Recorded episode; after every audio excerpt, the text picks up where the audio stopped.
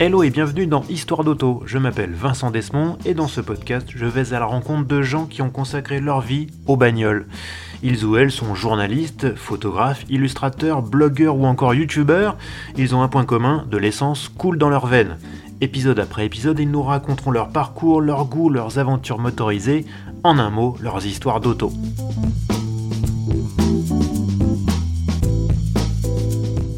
Avec sa formation d'ingénieur, mon invité aurait pu finir dans un bureau d'études. Il a préféré marier ses connaissances techniques à son goût pour l'écriture. Il est aujourd'hui journaliste automobile au magazine Challenge et il s'intéresse tout particulièrement aux voitures électriques. C'est tellement vrai qu'il vient de publier un livre au titre volontiers provocateur, L'arnaque de la voiture propre. Alors, où est l'arnaque justement? On va en parler avec Nicolas Meunier. Salut Nicolas. Salut Vincent. Ça va bien? Impeccable et toi?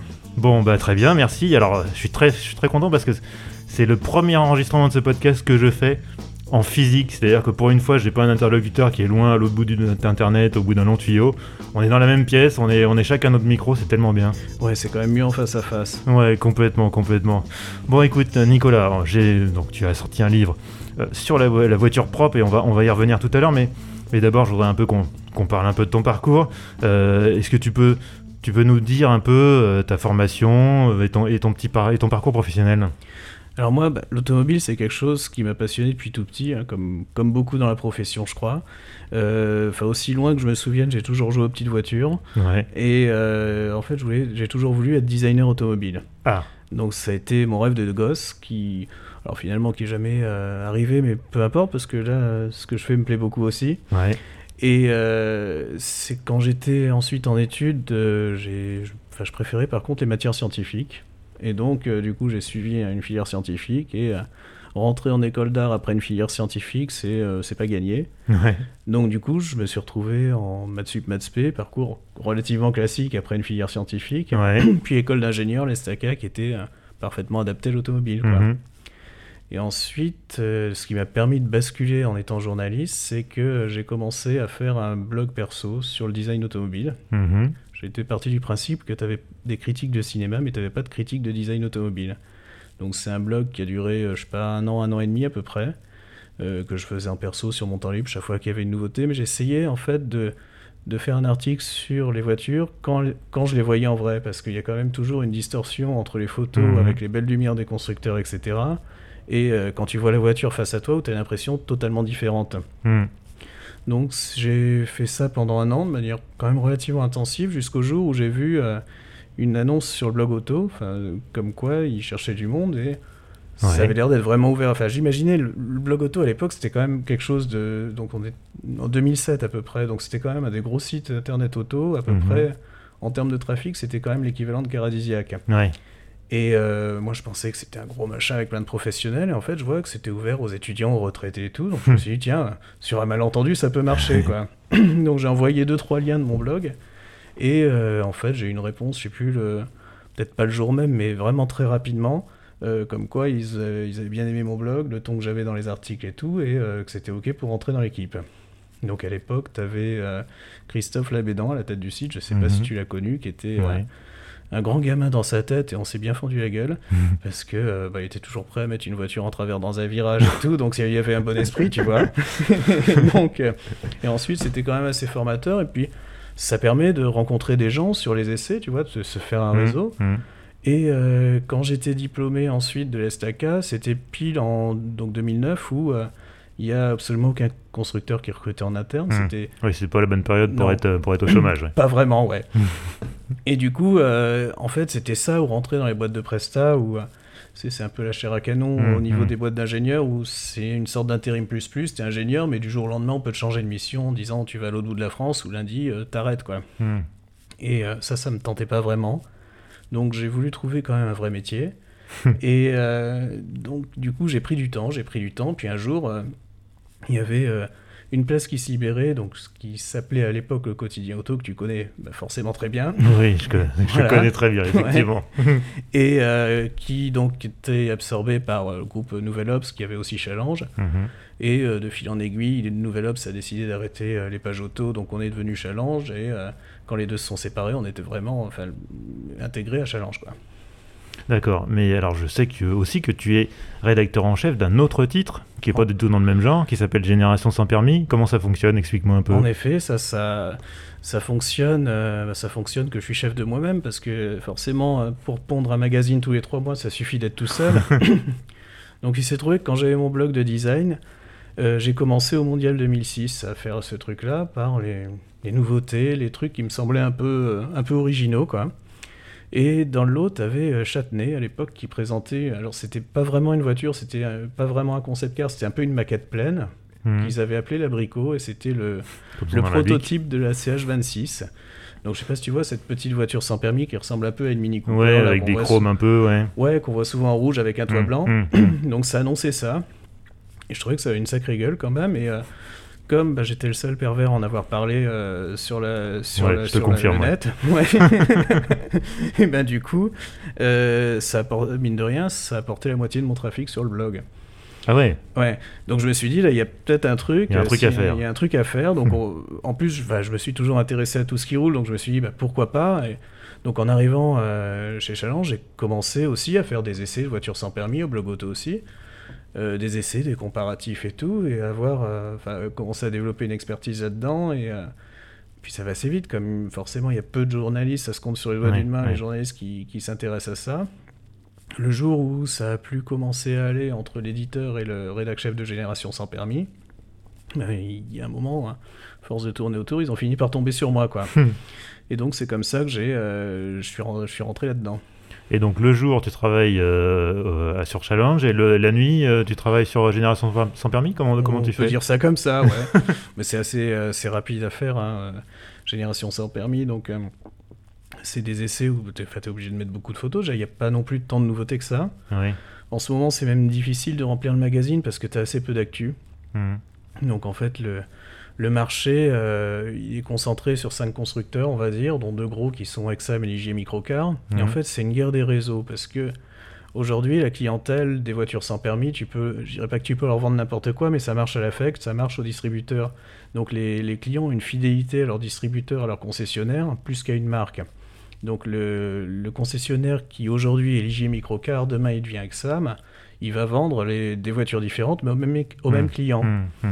Donc le but, c'est de tirer à eux les bons distributeurs pour Hmm. les constructeurs. Donc tu commences à avoir un marché bipo- bipolaire où tu as Exam qui a son gros réseau, Ligier Microcar de l'autre côté, qui a son propre réseau. Ils demandent des exclusivités à leurs distributeurs. Mhm. Et ensuite, il reste quelques, euh, quelques autres distributeurs qui font les trois autres marques, qui sont Châtenay, Casalini et Bélier. Et donc, euh, le but du jeu, c'est une fois qu'ils ont euh, verrouillé leur réseau avec tous les bons distributeurs, je dirais pas qu'ils peuvent se reposer sur leur laurier, mais pas loin. Donc du coup, ils peuvent largement euh, allonger la durée de vie de leur voiture, il n'y a pas de problème, et c'est pas ça qui leur empêchera d'en vendre à partir du moment où Mhm. ils ont un réseau qui tient la route. Ils ont presque une clientèle captive, quoi. Ouais, quasiment, ouais. D'accord. Euh, J'ai cru comprendre aussi que tu avais un moment tenu un blog euh, culture et lifestyle. Tu ne t'intéresses donc pas qu'à la voiture? Je m'intéresse pas qu'à la voiture, c'est même euh, presque une soupape de sécurité finalement, tu vois, de, à un moment de, parler d'autre chose. Alors en fait, ça c'est une, une pote de lycée qui avait lancé un, blog féminin, et donc j'ai commencé à faire plein d'articles, principalement musique, pour elle, où j'ai fait des interviews de pas mal de monde. Donc notamment, enfin, dans leur- parmi les plus célèbres, on va dire, j'ai interviewé par exemple les bébés brunes, et euh, Arnaud aussi, que, Mhm. que ça c'était un rêve de gosse d'interviewer Arnaud que j'ai toujours adoré, tu vois. Euh, je ne saurais pas te dire exactement combien j'ai fait d'interviews, mais j'en ai fait un paquet. j'ai fait des articles, alors plus, plus surprenants peut-être, des articles sur l'histoire de la mode aussi. Mhm. Euh, pas mal sur les expos d'art contemporain et tout. Et ça, ouais, c'est c'est un truc qui me botte bien, ça. C'était ta respiration entre deux, entre deux papiers bagnoles. Exactement, ouais. Et t'as fait ça jusqu'à quand en fait Bah écoute, ça vraiment activement jusqu'à on va dire il y a 5-6 ans et aujourd'hui si j'ai un truc euh, que j'ai envie de faire, je le, le, le site est un peu en sommeil, mais s'il y a un truc qui m'inspire, euh, j'appuie sur le bouton publier et c'est bon quoi. Super. Moi, je mettrai le lien dans la description euh, du podcast pour ce, pour ce, pour ce blog. Euh, bon, bah, tu, tu- évidemment, en tant que, que journaliste à Challenge, tu as, tu as forcément essayé pas mal de, pas mal de bagnoles. Est-ce qu'il y en a qui t'ont un peu plus marqué que d'autres? Est-ce que tu as des souvenirs d'essais euh, qui sont particulièrement mémorables? Alors souvenir d'essai, ça serait euh, à chaque fois principalement les essais Land Rover où tu pars, euh, Ouais. tu pars, tu sais pas ce qui t'attend déjà. Hmm. Mais quand même, une fois où on a fait, on a fait du 4x4 dans un Boeing, ouais, je me souviens. ça. Ouais, t'étais aussi Range Rover Sport C'était en très éco- très chouette. c'était quoi en Écosse ou non Pays de Galles Mm, Ouais. Euh, donc ça c'est ce genre de truc. En plus, euh, bon, il y a plus désagréable que Land Rover à conduire. Ouais, Je me rappelle aussi une fois un truc en Écosse, on s'était retrouvé dans un manoir, t'aurais cru un manoir hanté, Mhm. et ensuite ils nous avaient emmenés dans, les, euh, dans, le, dans le parc du manoir pour une séance de tout-terrain avec les Defenders qui Ouais. passaient, alors ça ça doit être en 2003, euh, 2013 je pense. T'avais sans doute le- les dernières évolutions du moteur qui étaient repris du transit, et ensuite on roulait dans le parc de nuit. Donc, Mhm. et euh, dans une forêt, quoi. Donc, tu, tu voyais juste les arbres et tu voyais à peine le chemin, tu voyais juste les arbres dans le faisceau des phares. Donc, tu avais un peu l'impression d'être dans Alice au Pays des Merveilles ou Harry Potter, tu vois. Ou dans le projet Blair Witch. Aussi, ouais. et à un moment, donc, tu as le, le passage à guet de nuit, qui est un truc que que t'imagines pas trop, quoi. Ouais. Donc, au départ, tu vois euh, bah, la rivière, tu vois un truc noir. Et ensuite, quand euh, tes phares passent sous le niveau de la flotte, Tu vois plus rien. c'est l'inverse. En fait, tu vois le fond de la Ah ouais? rivière, ouais, et, et tu vois plus ce qu'il y a autour. Donc ça, c'est un truc que tu peux pas imaginer tant que tu l'as pas Ah fait, ouais. tu vois. Ouais. Génial. Donc ça, c'est assez dingue. Donc et puis ensuite, le soir, on s'est retrouvé dans euh, un autre manoir qui avait l'air tout aussi hanté que le premier, où tu avais un mec qui nous a distribué de la panse de brebis farcie en jouant de la cornemuse avec un kit. Ouais, de la guisse, ouais. Voilà. Effectivement. Ouais, ça c'est spécial par contre. hein. Ah moi j'ai adoré, mais bon, j'ai, je mange, je mange à peu près de tout et des fois ça pourrait me jouer des tours même.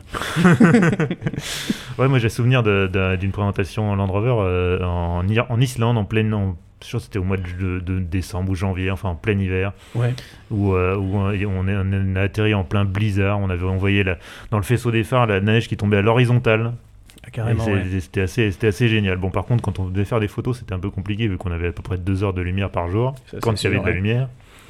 Donc, euh, donc voilà. Alors ces derniers temps, par contre, euh, tu t'es un peu plus euh, spécialisé, un peu moins spécialisé dans les Defender à moteur de transit et un peu plus dans les voitures électriques. Ouais. Euh, T'as fait pas mal de, alors, tu vois, on, a- on arrive progressivement vers le sujet qui nous intéresse. Euh, t'as fait, as fait notamment des, t'as tenté des, des, des road trips en voiture électrique et t'as même été un des premiers dans, dans, dans notre humble profession à, faire, à tenter ce genre d'aventure. Ouais. Est-ce que tu peux, est-ce que tu, est-ce que tu peux un peu nous en parler? Ah bah complètement, ouais. Alors, bon, les road trips, on... enfin, quand on voit le titre de mon bouquin, on, va- on imagine que ça a pu mal se passer, mais il y en a quand même une majorité qui se sont très bien passés, et même dès les premiers, d'ailleurs, heureusement, parce que avec le recul, quand, quand je repense à ce que j'ai fait il y a 5-6 ans, je me dis que j'étais inconscient à l'époque parce que j'avais jamais rencontré les problèmes que j'ai rencontrés aujourd'hui, tu vois. Mm. Et donc, euh, bah, évidemment, les premiers road trips qui étaient faisables en voiture électrique, c'était avec des Tesla Mm. parce que c'était les premiers à avoir les superchargeurs, les réseaux qui maillaient. Donc ils avaient commencé eux par l'est de la France. Et euh, donc c'était à l'époque, ça doit remonter à 2015 à peu près, où tu avais vraiment, où tu commençais à avoir un petit peu un réseau de superchargeurs qui, qui était d'une densité raisonnable. Mm. Et donc j'étais parti en week-end à Strasbourg avec une Model S. euh, alors c'était une version performance, je me rappelle plus Mm. si c'était la 85 ou la 90. Et en fait, je sais pas pourquoi, j'avais senti qu'il y avait un, un coup foireux sur cette voiture. Et j'ai voulu euh, rouler à fond avec. Donc du coup, c'est pour ça que je me suis dit Strasbourg derrière, tiens, on va aller sur l'autobahn et on va regarder ce qui se passe. Ouais. Et donc, le trajet s'est déroulé euh, sans encombre. Hein. Euh, T'avais deux superchargeurs. Je crois que j'avais fait un arrêt à Reims et puis un autre, je sais plus si c'était Metz ou Nancy. Et euh, jusque, enfin, donc c'était inédit à l'époque de faire 500 bandes dans la journée en voiture électrique. Ouais. Euh, Enfin, personne n'aurait euh, n'aurait parié un, un centime là-dessus, quoi. Il faut rappeler qu'à l'époque, une Zoé faisait euh, 100 km d'autonomie, euh, 120 un grand maximum. Quoi. Ouais, c'est ça. Et donc sur autoroute, encore- ouais, c'est là c'était, enfin, roulant vraiment à 130 quoi, avec Mm, la clim et tout mm, ça. mm. Et donc le lendemain, sur l'autobahn, là, j'avais fait une, une nouvelle charge et je me suis dit, tiens, euh, il t'annonce euh, 700 chevaux. et Je sais pas pourquoi. Il y a un truc qui me semblait bizarre là-dedans quand même. Il annonçait 700 chevaux et vitesse de pointe, je sais plus. Je crois que c'était 250. Mhm. Et donc je sors de la station de charge, et là, tu avais une portion limi- illimitée d'autobahn qui devait faire, je sais pas, 50 km de long, et je mets le pied dedans. Donc déjà, les 250, j'ai jamais réussi à les atteindre. Ah, Ouais, j'ai bon, j'ai plafonné à 240, ce qui est pas si mal, mais oui. en fait, je voyais, t'as un compteur de puissance, et bizarrement, je pense que euh, c'est un truc qui, est- qui saute peut-être pas aux yeux, et je voyais qu'à fond, en fait, les 700 chevaux annoncés, ça plafonnait en fait à 500, 550 Mhm. parce que Tesla avait annoncé la puissance de ses moteurs en oubliant soigneusement de dire que la batterie pouvait pas développer toute cette puissance. Hmm. Et donc le fusible, enfin le maillon faible, on va dire, c'était la batterie qui euh, plafonnait la puissance à 50 chevaux. Hmm. Donc ça, c'était le premier truc à écrire. Donc bizarrement, je me suis pas fait taper dessus par Tesla après. Mais Hmm. par contre, six mois après, il y a eu euh, une class action en Amérique, enfin des, des- des propriétaires qui avaient passé les bagnoles au banc de puissance et bizarrement, ils retrouvaient exactement les mêmes chiffres que moi. Et euh, du coup, là, j'ai eu le droit à un coup de fil de la marque qui dit Putain, est-ce que tu peux nous expliquer ce qui se passe? Parce que les Américains, ils retrouvent les mêmes chiffres que toi, on sait pas pourquoi. Est-ce que tu peux nous expliquer techniquement comment ça se passe Ils n'avaient pas compris. Ouais, non, ils avaient pas pigé en fait. Ah ouais. Et donc, ça, c'était le premier constat. Et Mhm. ensuite, je roule. euh, Donc, les 240, je les ai vraiment pas tenus longtemps parce qu'au bout d'un moment, tu as la, la batterie qui se mettait en sécurité, en surchauffe. ouais, hein. ouais. Hmm. Et là, je tombais à 160 chevaux. Ah oui, ça fait pas beaucoup. Donc, donc là, ça fait nettement moins. Surtout quand il y a deux tonnes à tirer. C'est, euh, ouais, voire 2 tonnes 4 même, ouais. Alors ensuite, euh, bon, c'est, pas fait pour euh, enquiller à fond, mais tu te dis, euh, ouais, par rapport à la promesse de voiture ultra performante en toutes circonstances, que tu te dis, il y a- il y, a quand Mm, même un mm, décalage, mm, et tu voyais qu'il y avait encore un- un- un- une marge de progression. Mais cela dit, c'était, euh, bah, pour moi, la Model S, c'était une voiture géniale, quoi. Et euh, c'est vraiment ça qui a permis de, de développer l'électrique, et qui a... Au départ, on se disait, mettre une grosse batterie dans une grosse voiture, c'est pas un exploit. Hmm. Et ensuite, quand on a vu euh, d'abord Jaguar, puis Audi, puis qui, qui sont arrivés derrière, euh, Et qui ont cinq ans galéré. après, et qui ont mis des, des voitures qui consommaient énormément Hmm, plus hmm, que, le, que les Model S, tu te dis, ah ouais, en fait, ils ont une sacrée expertise en matière de gestion de l'énergie, et, et en fait, c'est pas juste euh, une philosophie américaine ou de nos limites, quoi. Non, oui, c'est pas juste euh, le Ouais. big block euh, dans une bagnole, quoi. C'est ça. Et ensuite, j'ai commencé aussi à. Enfin, on a commencé à pouvoir faire des road trips comme ça avec d'autres voitures. Et là, c'était euh, un des premiers trucs que j'ai fait, c'était avec le Kia Niro, où la présentation officielle était à Cannes. Mhm. Et euh, du coup, euh, je sais pas, trois semaines avant, j'appelle l'attaché de presse en lui disant Tiens, est-ce que c'est à Cannes? Je lui dis Je ferais bien, euh, je ferais bien Cannes-Paris dans la journée avec ta voiture électrique. Donc là, j'ai senti un léger moment de flottement à l'autre bout du fil. Puis finalement, ils y sont allés, écoute, et euh, ils ont, euh, ils m'ont filé la bagnole. Je suis parti à 8h30 de Cannes et je suis arrivé ici. Il devait être, euh, je sais pas, à 9h du soir à peu près. Mhm. Ce qui est, euh, ce qui est pas du tout déconnant. Une hein, bonne, parce une que- bonne moyenne avec une voiture électrique, ouais. Ouais, voilà, si tu, si tu fais ça, que tu t'arrêtes de bouffer avec une voiture standard, c'est pareil. Mhm. Enfin, tu, allez, j'ai mis deux heures de plus peut-être, Mm. mais sachant que la dernière charge, en fait, j'ai rechargé la voiture sur la 6 au retour pour pouvoir continuer à rouler avec le week-end parce que j'avais pas de quoi charger chez moi. Donc Mm. c'est pareil, il y, a une- il y avait une heure à enlever là-dedans quand même. Donc c'était plus qu'honorable. Et là, tu avais une voiture à 40 000 euros qui commençait à, où tu peux commencer à te dire Ouais, si je pars en vacances euh, ou en week-end une fois tous les deux mois, c'est largement gérable et euh, Mm. enfin on a un truc qui est, qui est potable. Et euh, du coup, euh, l'attaché de presse que je chantais fébrile euh, à mon départ le matin à 8h30, euh, quand j'ai publié l'article, ils étaient super contents. Bon, alors du coup, on va maintenant parler de ton livre. Il est sorti le 3 juin et son titre se veut provocateur L'arnaque de la voiture propre. Alors, la voiture propre, on nous en parle du matin au soir. Elle est où l'arnaque?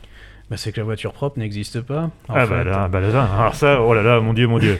Voilà, on, on va, on va, on va. J'adore quand il y a une punchline qui sort comme ça, c'est bien.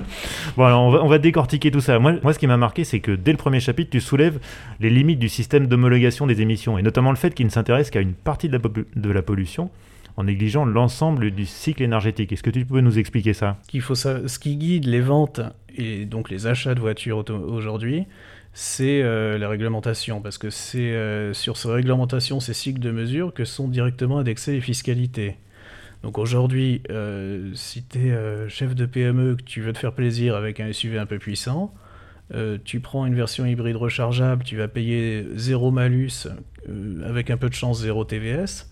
Alors que si tu prends le même en moteur essence euh, avec un 6 cylindres essence, là tu te fais matraquer avec euh, sans doute 30 000 euros de malus pour un SUV euh, taille X3 en, Mhm. en, 6 cylindres et une TVS qui va te coûter je sais pas combien de milliers d'euros par an. Donc ça, ça veut dire que la réglementation ne te laisse plus le choix de la motorisation qui te convient, même Oui. si elle correspond pas à tes besoins.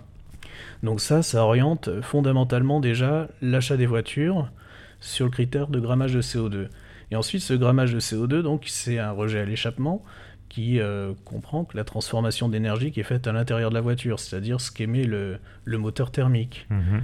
Donc, sachant que le problème, c'est qu'une voiture électrique, quand l'électricité arrive dans sa batterie, la pollution est déjà derrière elle, parce mhm. que c'est dans la centrale que ça se passe. Si on résume, on pourrait dire que la, voiture thermique, elle embarque sa centrale à l'intérieur de, son moteur. Euh, c'est ça qui fait la transformation de l'énergie. Alors que si tu prends une centrale thermique, tu as à peu près, grosso modo, la même réaction chimique qui se passe dans un moteur, sauf qu'elle arrive, euh, elle, arrive dans la voiture, c'est déjà tout propre. quoi. Et tu, tu disais, hein, j'ai lu dans ton livre, un rendement d'une centrale électrique, c'est 30 à 40%, quel que soit le type de centrale d'ailleurs. C'est ça. Ce qui est à peu près le rendement d'un moteur thermique. Ouais, c'est ça. Alors si on raisonne en termes d'énergie, ouais, c'est euh, le rendement d'un bout à l'autre de la chaîne énergétique est à peu près le même entre une électrique et une thermique. Ensuite, il y a des manières plus propres que d'autres de produire l'électricité. Et le problème, c'est que ta voiture électrique, euh, elle a une empreinte CO2 à la fabrication qui est plus élevée que, celui, que celle d'une voiture thermique. C'est ça, il bah, faut produire les batteries. Ensuite, c'est les modèles qui sont plus lourds notamment à cause de leur batterie. Il y a de l'extraction de métaux euh, particuliers, enfin, il, y a, tout un tas de, procédés de fabrication. En plus, la plupart des cellules de batterie sont fabriquées en Chine, mhm. où les usines fonctionnent à l'électricité qui est euh, bah, fabriquée au charbon. au charbon ouais. Mhm. Donc, euh, en effet, ouais, c'est en moyenne, il faut entre 40 et, rouler entre 40 et 50 000 km en, voiture électrique pour compenser le surplus de CO2 émis lors de la fabrication. Et là, on, là, on parle que du CO2, hein, parce qu'ensuite, comparer les pollutions, c'est extrêmement difficile. Ouais, mais ça, on y, reviendra, je pense, encore. Mais dans ton livre, tu es aussi très critique vis-à-vis des hybrides rechargeables. Alors, c'est gênant parce qu'aujourd'hui, euh, les hybrides rechargeables, les constructeurs poussent à fond là-dessus. Alors, explique-moi, quel est le problème avec les hybrides rechargeables bah, Le problème des hybrides rechargeables, c'est pas, c'est pas l'hybride rechargeable en elle-même, c'est que la réglementation t'oblige à acheter un hybride rechargeable. Aujourd'hui, euh, c'est ce que c'est l'exemple que je prenais tout à l'heure. Si tu veux. Euh, un X3 diesel, par exemple, chez BM, tu vas te faire flinguer par la, par la fiscalité même si c'est ça qui correspond le mieux à tes besoins. Et aujourd'hui, pour rouler euh, sur autoroute, euh, si tu, tu, prends un VRP ou quelqu'un qui fait, euh, je sais pas, 40 000 bornes par an, il va jamais, enfin, quand tu fais 500 bornes par jour, ta partie de roulage en électrique est très faible parce que tu peux faire en général l'autonomie entre 30 et 70 km mmh. selon les modèles. Mmh. Donc ça veut dire que sur, ton, sur tes 500-600 bornes que tu vas faire dans la journée, c'est pas grand chose. Mmh. Donc du coup, tu vas rouler sur le moteur thermique, et comme tu as plus lourd à trimballer parce que tu as une batterie, un deuxième moteur électrique, etc., tu vas surconsommer.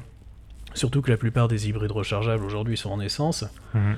Donc euh, tu consommes en général, euh, c'est variable selon les modèles, mais entre 10 et 30% de plus que le modèle euh, diesel équivalent. Donc le problème, c'est pas l'hybride rechargeable, c'est le fait qu'on t'oblige on t'oriente vers, un, vers une, une sorte d'un système de pensée unique qui fait que tout le monde doit aller vers la même solution, même si ça répond pas à tes besoins.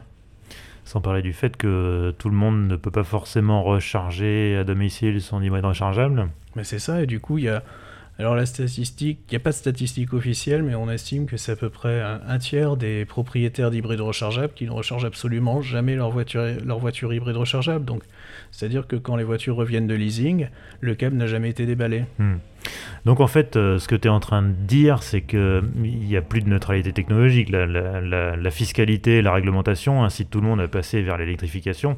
Et d'ailleurs, tu cites euh, dans ton livre euh, la déclaration de Carlos Tavares, le, DG de, Stellantis, qui dit, deux points les guillemets, le diesel a gagné la bataille technologique mais perdu la bataille politique. Ouais, c'est exactement ça. Pour moi, le diesel, c'est une solution qui correspond. Alors, ce qui est marrant, c'est qu'il y a 10 ans, je me battais contre le diesel parce que euh, on en achetait, c'était 70% des ventes et c'était mmh. complètement mmh. ridicule. Mmh. Et aujourd'hui, il atteint à peu près sa part, enfin je me retrouve à le défendre parce qu'il atteint à peu près sa part de naturelle, on va dire, de, mhm. de réponse à un besoin qui est aux alentours de 20-25%, mhm. et on veut le faire disparaître.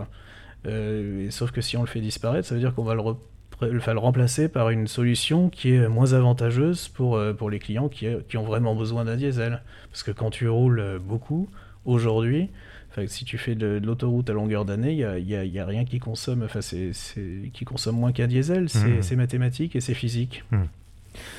Alors, du coup, euh, comme les constructeurs, on leur dit qu'il faut faire des voitures électriques, il faut faire des voitures électriques, ils se précipitent pour mettre des modèles euh, électriques sur le marché, quitte à les bâcler. Je crois qu'il y a eu pas mal de bugs euh, logiciels sur la Volkswagen ID3 ou des problèmes de recharge rapide sur la Fiat 500e. je, il me semble que tu as écrit dessus.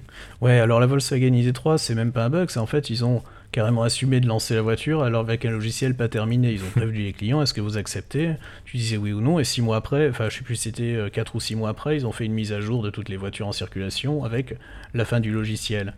Et en effet, les premiers modèles qu'on avait, on sentait qu'au niveau euh, infodivertissement, c'était pas fini. Il y avait un truc qui, était, qui me semblait par exemple inexplicable. Tu n'avais pas de connexion Android Auto, Apple CarPlay, alors que c'était dans la Golf, euh, qui, Bah qui, est, qui est la voiture de la même famille. Quoi. Tu, tu, tu, tu te dis, qu'est-ce qui se passe? Et la Fiat 500e, alors en fait, c'est. euh, euh, j'ai toujours pas la réponse de ce qui s'est vraiment passé. Je l'ai prise en, en essai, donc j'ai fait une charge rapide et elle devait prendre 90 kW, donc ça veut dire que tu fais ton plein en, allez, à 80% en une demi-heure, 40 Mhm. minutes, et un plein complet en 1 heure, 1 heure 20, je crois. Mhm. Et euh, sauf que moi, ça a plafonné à 15 kW, donc ça veut dire qu'il fallait 3 heures pour faire le plein. C'est long. C'est long, c'est très long, ouais. Et euh, donc là, du coup, euh, bah, j'ai appelé chez Fiat quand j'avais la voiture sur place, euh, quand j'étais au cul de la borne, on va dire, et ils m'ont dit, bah, on comprend pas, ça devrait marcher. Donc j'ai dit, bah, filez-moi une autre et je réessaye lundi, quoi. donc le lundi, j'y retourne, et euh, pareil, une- un autre exemplaire, une autre borne, et pareil, ça plafonne exactement à 15 kW encore, donc le, le- le même problème. Donc là, tu peux plus te dire que c'est un exemplaire isolé et que c'est une borne qui fonctionne pas, parce que c'était pas la même bagnole et pas la même borne. Voilà, il y a un loup là. Il y a un loup, ouais.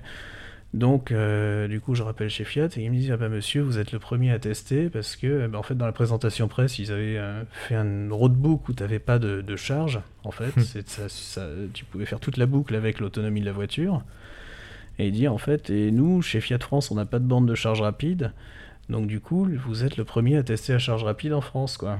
Donc, euh, Et dans ton livre, tu, tu, tu dis que tu as appris que à Balocco, qui est le, ce- le centre d'études de Fiat en Italie, donc c'est vraiment leur, leur base arrière, en base, ouais. ils n'ont pas, une, pas de borne qui délivre plus de 50 kW. Ouais, c'est ça. Donc ensuite, du coup, ils sont allés se renseigner en Italie et c'est la réponse que j'ai eue.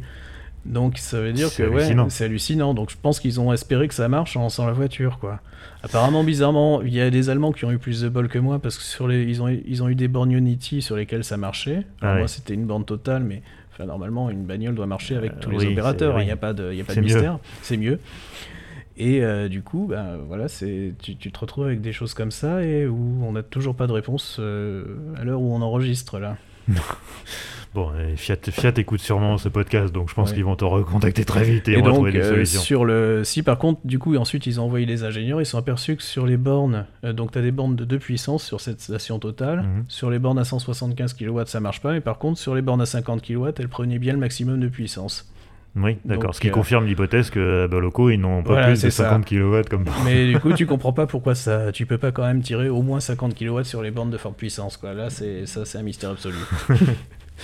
Bon, il y, a un- il y a un autre sujet qui, a- qui est assez chaud, enfin, qui est pas encore assez chaud, mais qui va bientôt le devenir, je pense, c'est le, sujet des, des ZFE, les zones de faible émission. Ah oui. Euh, donc c'est en gros, voilà, dans, dans- dans les grandes agglomérations françaises, Mm. euh, il y aura bientôt, très bientôt, des zones où les véhicules les plus anciens ne seront pas, ne seront pas autorisés à circuler. Euh, Est-ce qu'on n'est pas en train d'institu- d'institutionnaliser l'obsolescence programmée? Si, bah d'ailleurs, il y en a déjà qui appellent les ZFE des zones à forte exclusion. donc, euh, ça, ça veut bien dire ce que ça veut dire. Et en fait, donc, ça veut dire que du jour au lendemain, tu pourras plus utiliser ta voiture, même si elle marche encore. Mhm. Alors pour moi, ça me semble complètement délirant parce que justement, tu as dans la loi un, un principe d'obsolescence programmée qui, qui dit que, enfin, que c'est interdit, quoi, que c'est même un délit. Qui a été voté récemment d'ailleurs. ouais. Euh, tu vas avoir des euh, sur pour tous les réfrigérateurs un indice de, respi- de réparabilité, pardon, euh, pour enfin, réfrigérateurs, tous les électroménagers en général. Et au contraire, pour l'automobile, c'est le seul produit qui, qui non seulement échappe à ça, et où le gouvernement, par une loi, par un biais comme ça, est en train de créer une sorte d'obsolescence programmée.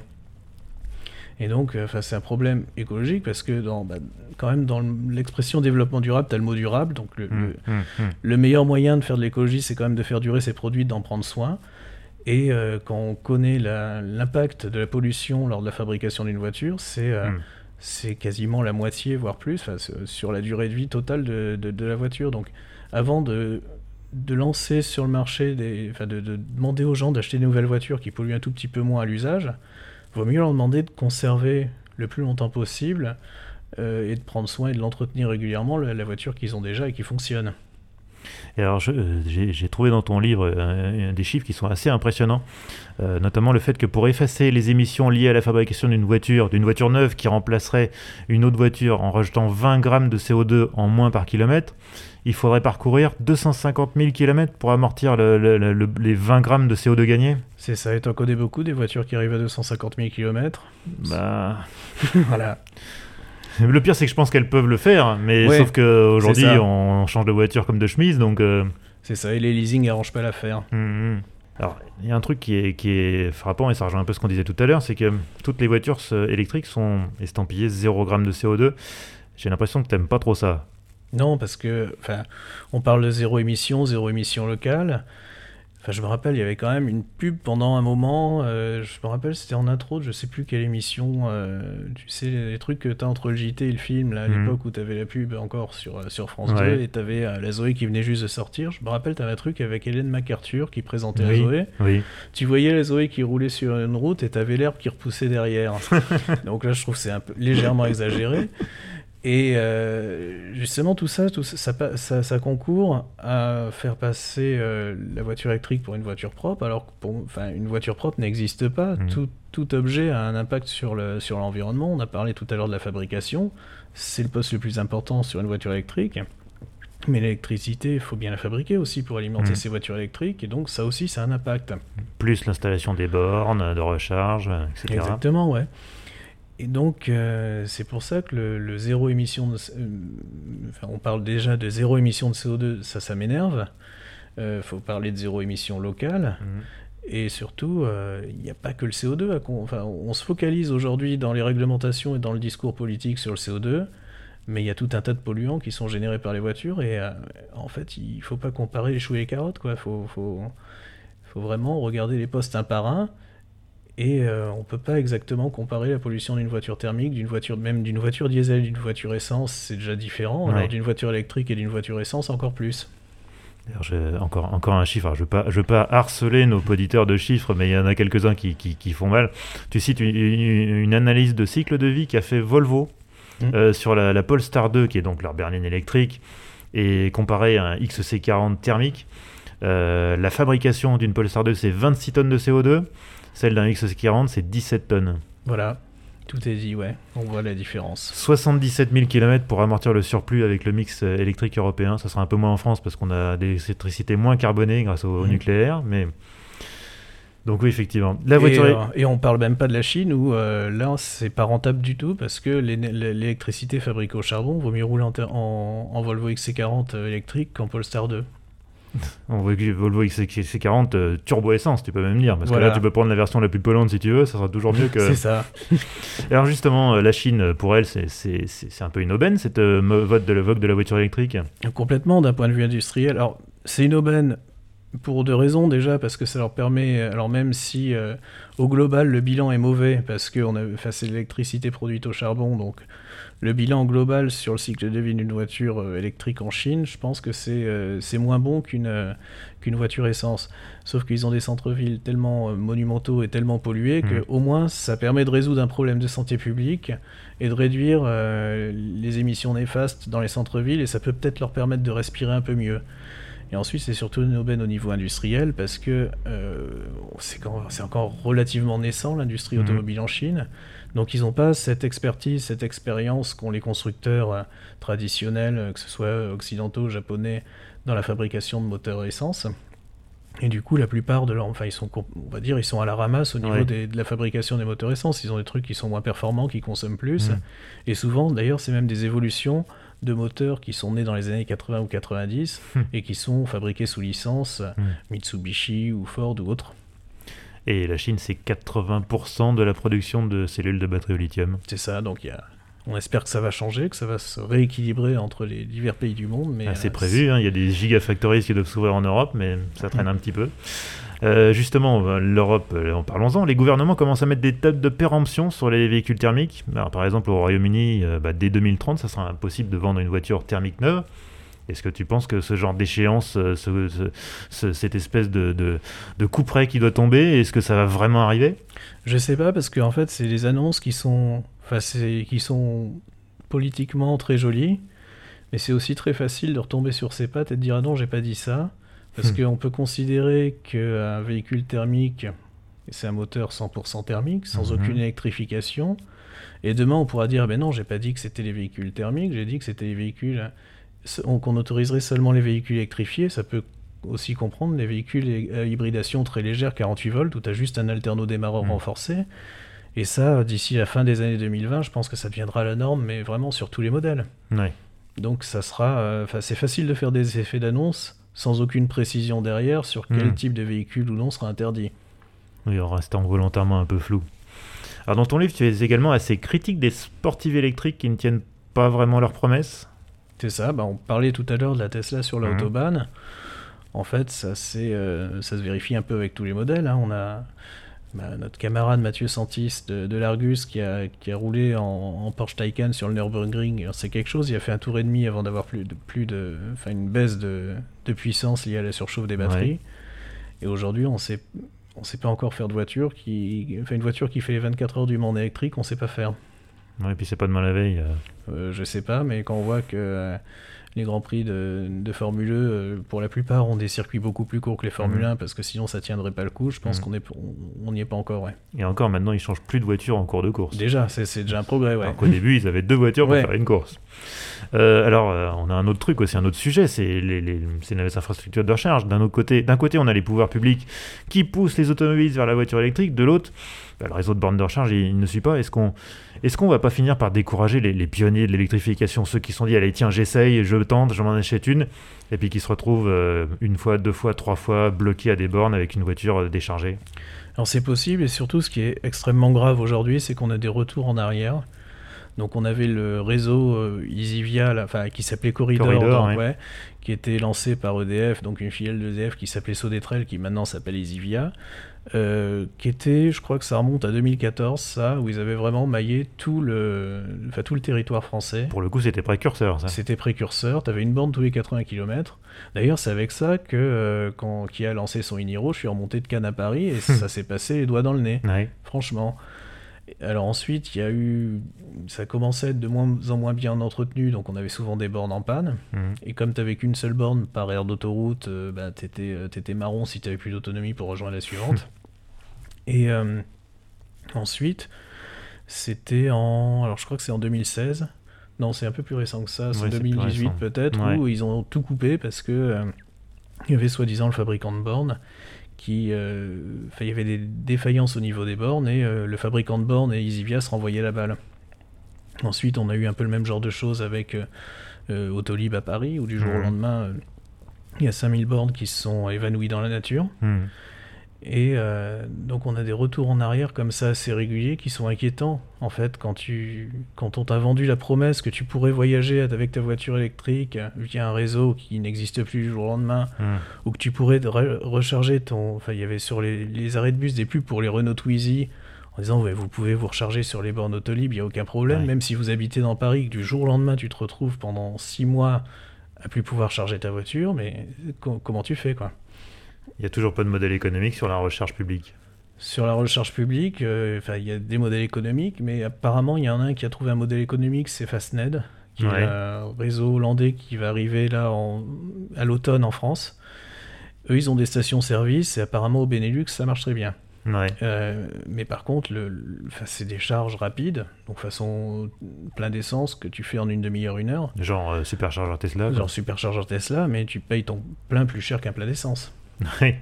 Ça doit euh, rester occasionnel, quoi. Ouais, c'est 50 centimes du kilowattheure. Alors, ça doit rester occasionnel, mais justement, il me disait un truc très intéressant, c'est qu'aux Pays-Bas, ils commencent à avoir une nouvelle utilisation de ces chargeurs. En fait, des gens qui n'ont pas de quoi charger chez eux, qui achètent Mhm. quand même de la voiture électrique et qui s'arrêtent 10 minutes en revenant du boulot pour prendre euh, 15, 20, 30, 50% de leur, euh, de leur batterie en, en un quart d'heure et qui, enfin, qui, qui font que de la charge rapide avec leur voiture tout au long de leur vie.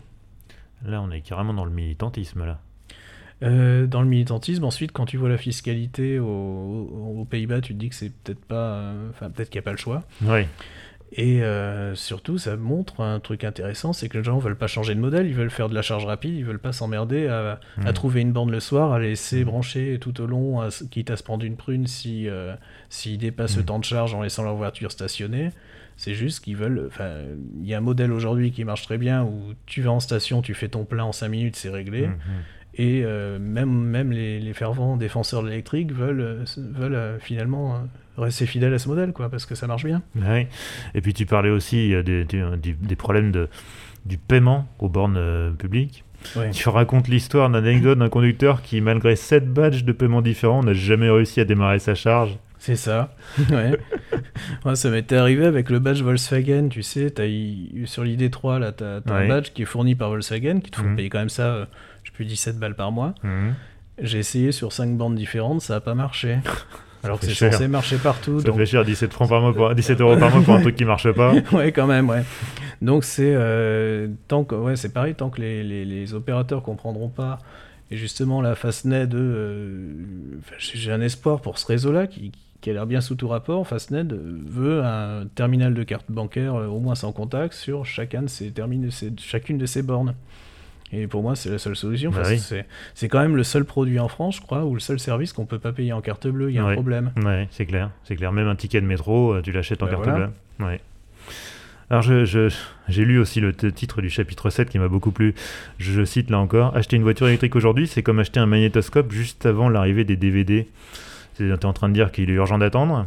Exactement, ouais, complètement. Bah, quand tu vois à quel prix euh, sont vendues les voitures électriques et euh, à, quelle, à quelle vitesse, alors soit les prix dégringolent, soit Mhm. pour le même prix les performances augmentent, Hmm.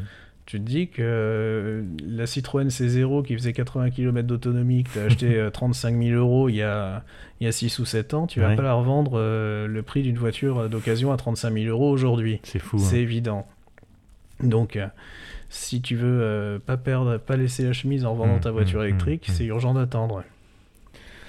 Il y a un chiffre fascinant dans ton livre, il y en a plein, hein, d'ailleurs j'en ai cité quelques-uns, mais en 1900, 38% des voitures vendues aux États-Unis étaient électriques. En fait, on, on est même parvenu au point de départ quand on y est. Non, complètement pas, ouais.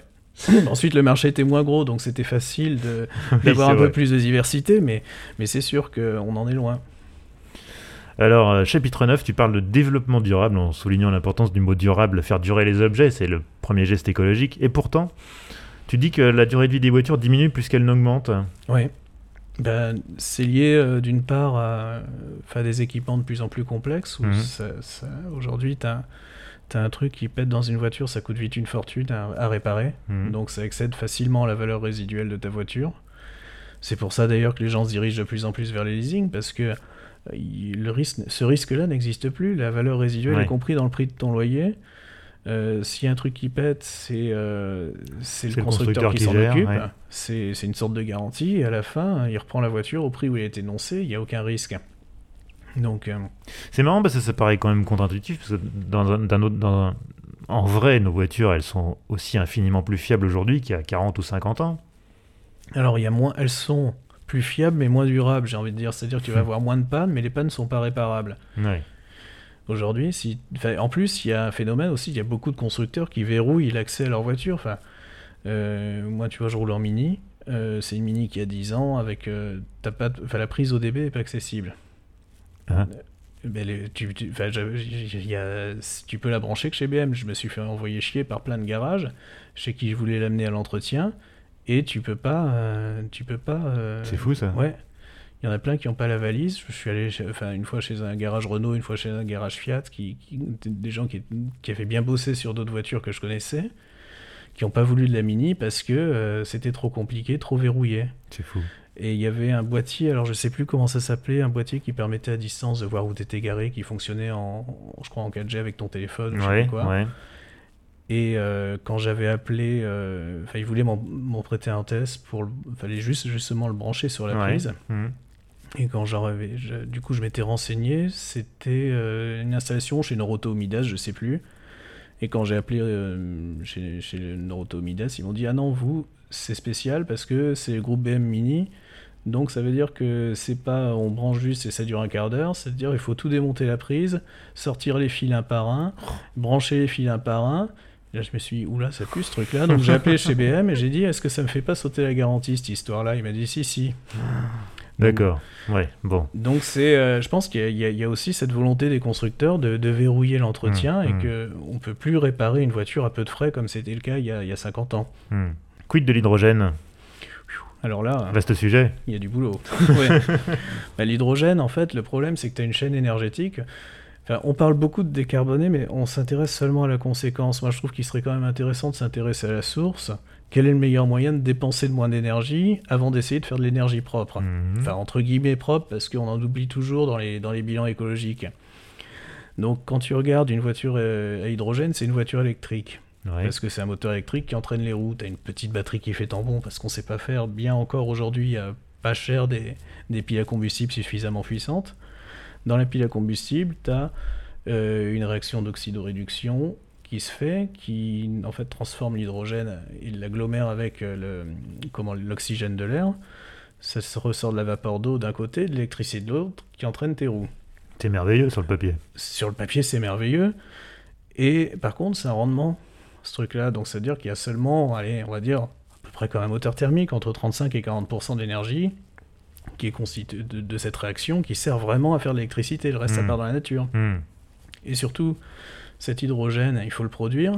Et là, tu as la, rédi- la- la réaction d'oxydoréduction inverse qui se produit dans un électrolyseur avec le même rendement. Donc, ça veut dire que tu perds deux fois. Et, Donc tu te euh, retrouves avec 15% de rendement, c'est ça. Et encore, ça c'est si euh, tu as de l'hydrogène entre guillemets propre, c'est-à-dire Mhm. qu'avec un électrolyseur donc, et avec des panneaux solaires. Mais bon, là on oublie encore les- l'impact écologique de la fabrication des panneaux solaires et tout. hein. Hmm. Mais ça veut dire que déjà la chaîne de production euh, de la source euh, jusqu'au, jusqu'à la roue, on- n'y est pas encore. Donc, euh, et surtout, ça, donc, on parle des- de cet hydrogène vert, mais aujourd'hui, c'est, c'est, euh, encore un peu expérimental. On- l'immense majorité de l'hydrogène, c'est fait à partir de carburants fossiles. Hmm. Donc, est-ce qu'on n'aurait pas plus vite fait de mettre le, le carburant fossile directement dans la voiture et d'avoir un meilleur rendement, quoi? Oui, effectivement, je pense que autant aller directement. ouais. Ouais. Est-ce que la, la- la- on, voit bien qu'on a deux, deux sujets ici. D'un côté, on a la lutte contre le réchauffement climatique, il faut réduire les émissions de CO2. De l'autre, on a aussi les enjeux de la lutte contre la pollution atmosphérique dans les villes. Et on a l'impression que ces deux, deux objectifs-là, ils sont complètement contradictoires. Ben, Il y, a- il y a de ça complètement.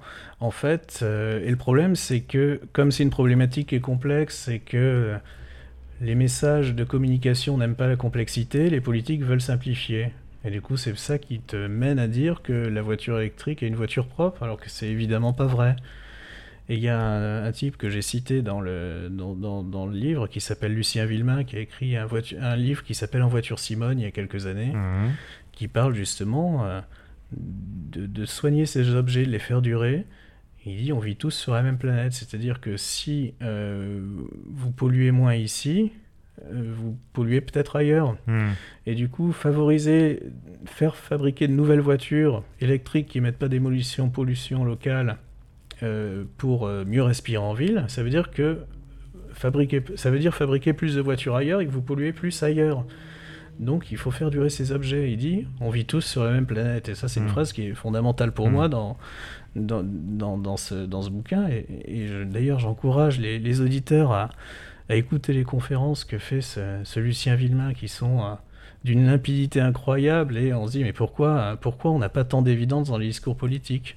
Eh ben, tu me donneras des liens vers ces conférences et je les mettrai dans, le, dans la description du podcast pour que nos, ouais. nos auditeurs puissent les écouter.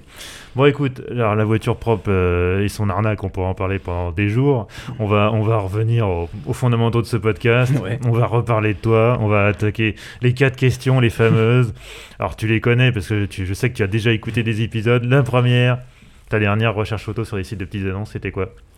Eh ben, écoute, je recherche pas souvent, moi, Ah ouais, t'es étonnamment. pas un accro. Bah, en fait, comme, comme disait Olivier Duhautois, tu as le risque de l'accident bête. et surtout, en fait, là, je suis en train de, de, dé- de déménager de garage. C'est-à-dire que j'ai un garage dans un coin qui est un peu petit parce qu'il est dimensionné pour une, une vieille mini. Ouais. Et, euh, je vais déménager dans un garage plus, plus grand. Du coup, c'est pas forcément le moment d'acheter une voiture. Mais ensuite, euh, j'ai beaucoup cherché des Bentley Turbo Air ces derniers, ces, ces derniers Ah, mois. ouais. Ça c'est pareil, ça t'a surtout pas envie de faire l'accident bête. hein. C'est ça. Ouais, bah en fait, euh, j'étais, mais non, mais j'étais quasiment décidé à en acheter une. Euh, Jusqu'au moment où j'en ai essayé une, je me, dirais, je me suis dit, on verra quand j'aurai 70 ans. et, euh, et en plus de ça, c'est quand même un sacré niais en merde. Oui, oui, oui, je crois que c'est effectivement une des voitures les moins fiables de l'univers et une de celles qui coûte le plus cher à entretenir. Ouais, bah c'est quand même le pire période de, de, de l'industrie automobile britannique et on sait qu'il y en a eu des pas, des pas terribles. Hein. Et c'est dommage parce que moi aussi j'adore cette Ouais. caisse. Alors pour le coup, moi je l'ai pas essayé, mais Mm. j'adore cette caisse, j'adore la, la gueule que ça, j'adore l'intérieur, j'adore le côté, euh, on dirait un, un buffet euh, Henri IV qui d'un seul coup décide de faire le 0 à 100 en 6 secondes. Je trouve ça génial. Mais effectivement, euh, le- dès que tu te commences un peu à gratter sur euh, combien ça coûte d'entretenir un truc pareil, tu te dis non mais c'est bon en fait. Ouais, et en fait, je m'attendais, tu vois, avec le turbo, à ce qu'il y ait une étincelle d'émotion mécanique un peu plus que dans une Rolls.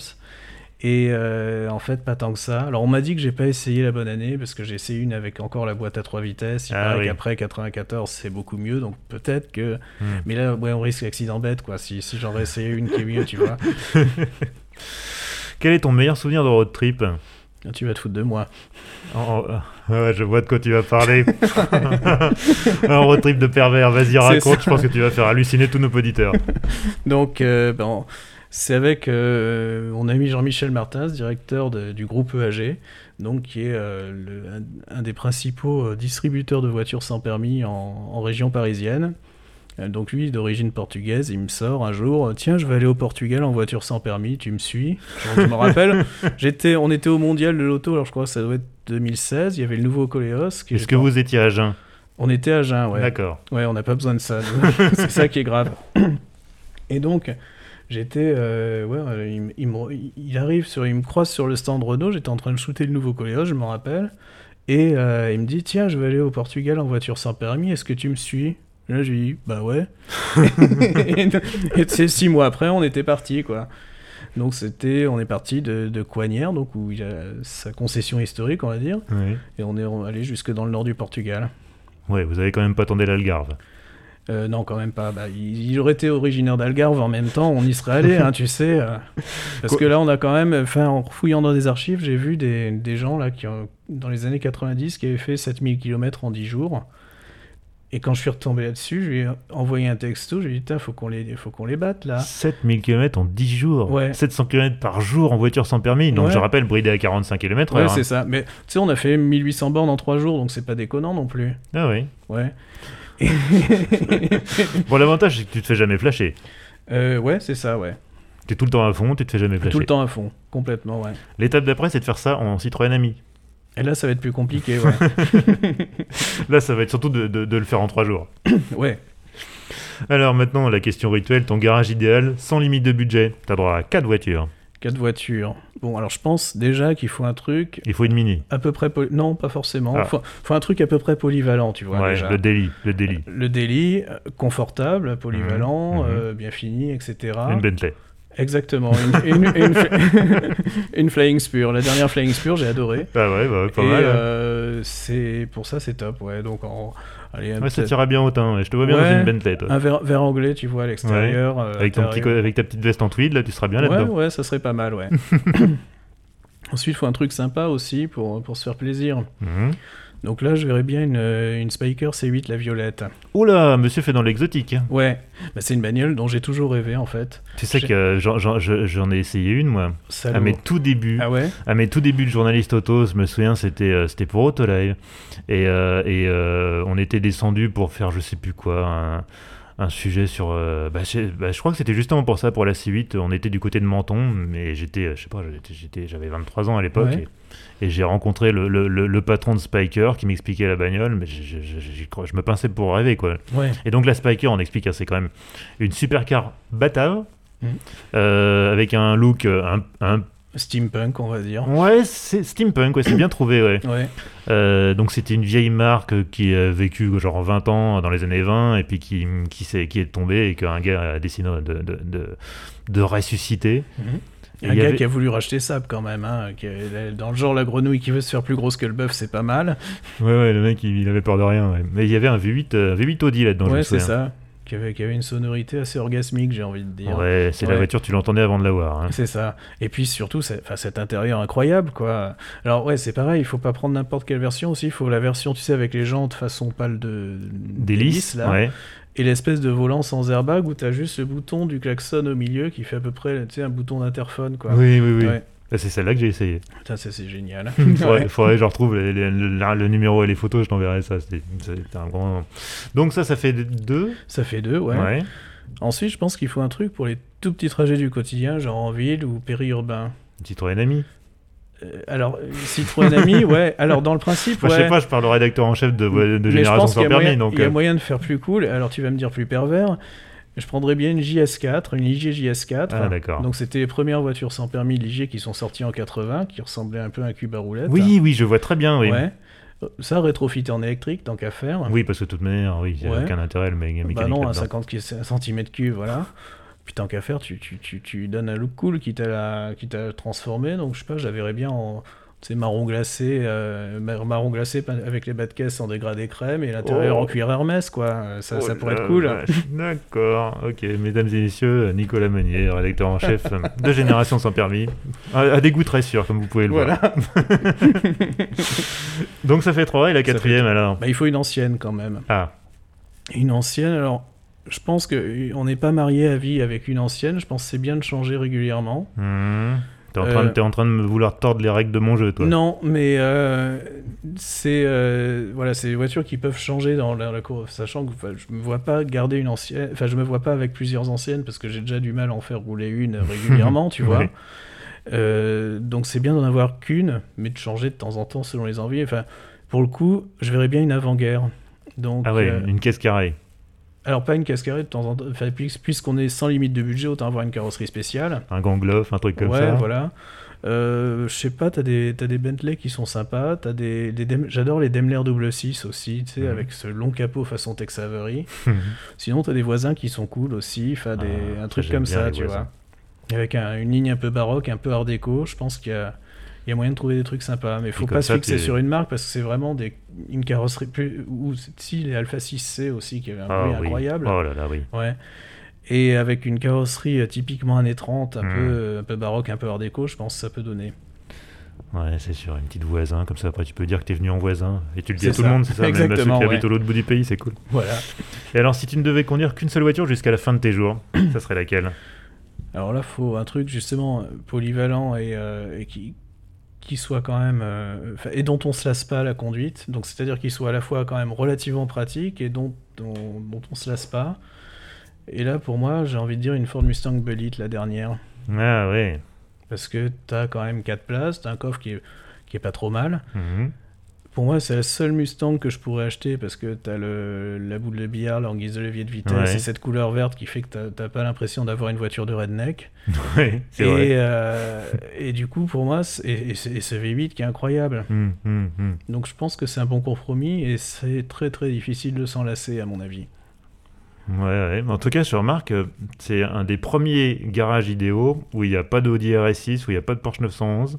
ah ouais T'as fait dans l'original et dans l'exotique. Ah bah ça, on peut difficilement plus faire, faire plus original que la JS4 rétrofitée euh, avec Surtout dans un à garage idéal, nos limites. ouais, c'est sûr que là, oui. Ah bah nos limites, n'empêche ça coûte cher parce que pour Oui. l'homologation du rétrofit, c'est déjà rien que 100 000 euros, tu vois. Sur les dossier. JS4. Donc, ensuite tu rajoutes le cuir Hermès, je sais pas, mais, mais à mon avis, ça te fait une JS4 à 150 000 à la fin quand même. Je crois que c'est ça le comble du luxe en fait. C'est Ouais, c'est 150 ça. 000 balles dans une poubelle sans permis quoi. bon bah écoute Nicolas, c'était euh, c'était vraiment super. On a passé je crois un, un très bon moment. Alors, amis auditeurs, hein, le livre Nicolas Meunier, l'arnaque de la voiture propre, c'est aux éditions Hugo Doc. Voilà. Et c'est en, en, en librairie depuis le 3 juin. Oui, je Le dis 3 depuis le 3 juin. On enregistre ça le 31 mai, donc on est déjà dans le futur, nous, c'est comme ça. C'est ça. C'est ça le podcast Histoire d'Auto. Eh ben écoute, euh, Nico, merci pour tout. On te retrouve sur les réseaux sociaux Bah oui, Twitter. Twitter, euh, Instagram. Instagram, euh, puis ouais voilà, les principaux. Bon, bah pareil, vous trouverez Ouais. les liens dans la description. Eh ben écoute, Nicolas, merci beaucoup. Bah merci. Et à une prochaine. À une prochaine. Salut. Ciao. Et voilà, merci d'avoir écouté cet épisode 24 d'Histoire d'Auto. On a balancé quelques petites punchlines plutôt rigolotes. Alors, n'hésitez pas, comme d'habitude, à vous abonner sur toutes les plateformes de, de podcast, iTunes, YouTube aussi, on est sur YouTube. Laissez un petit commentaire, euh, une note 5 étoiles, un pouce bleu, bah c'est pareil, hein, ça aide à faire connaître ce podcast, ça fait toujours plaisir. Vous pouvez retrouver Histoire d'Auto sur Twitter, Facebook, Instagram. Euh, vous avez aussi le mail pour me contacter, histoire d'auto au pluriel à gmail.com. Enfin, n'oubliez pas, Histoire d'auto, c'est un nouvel épisode tous les premiers et 15 du mois. À bientôt et bonne route.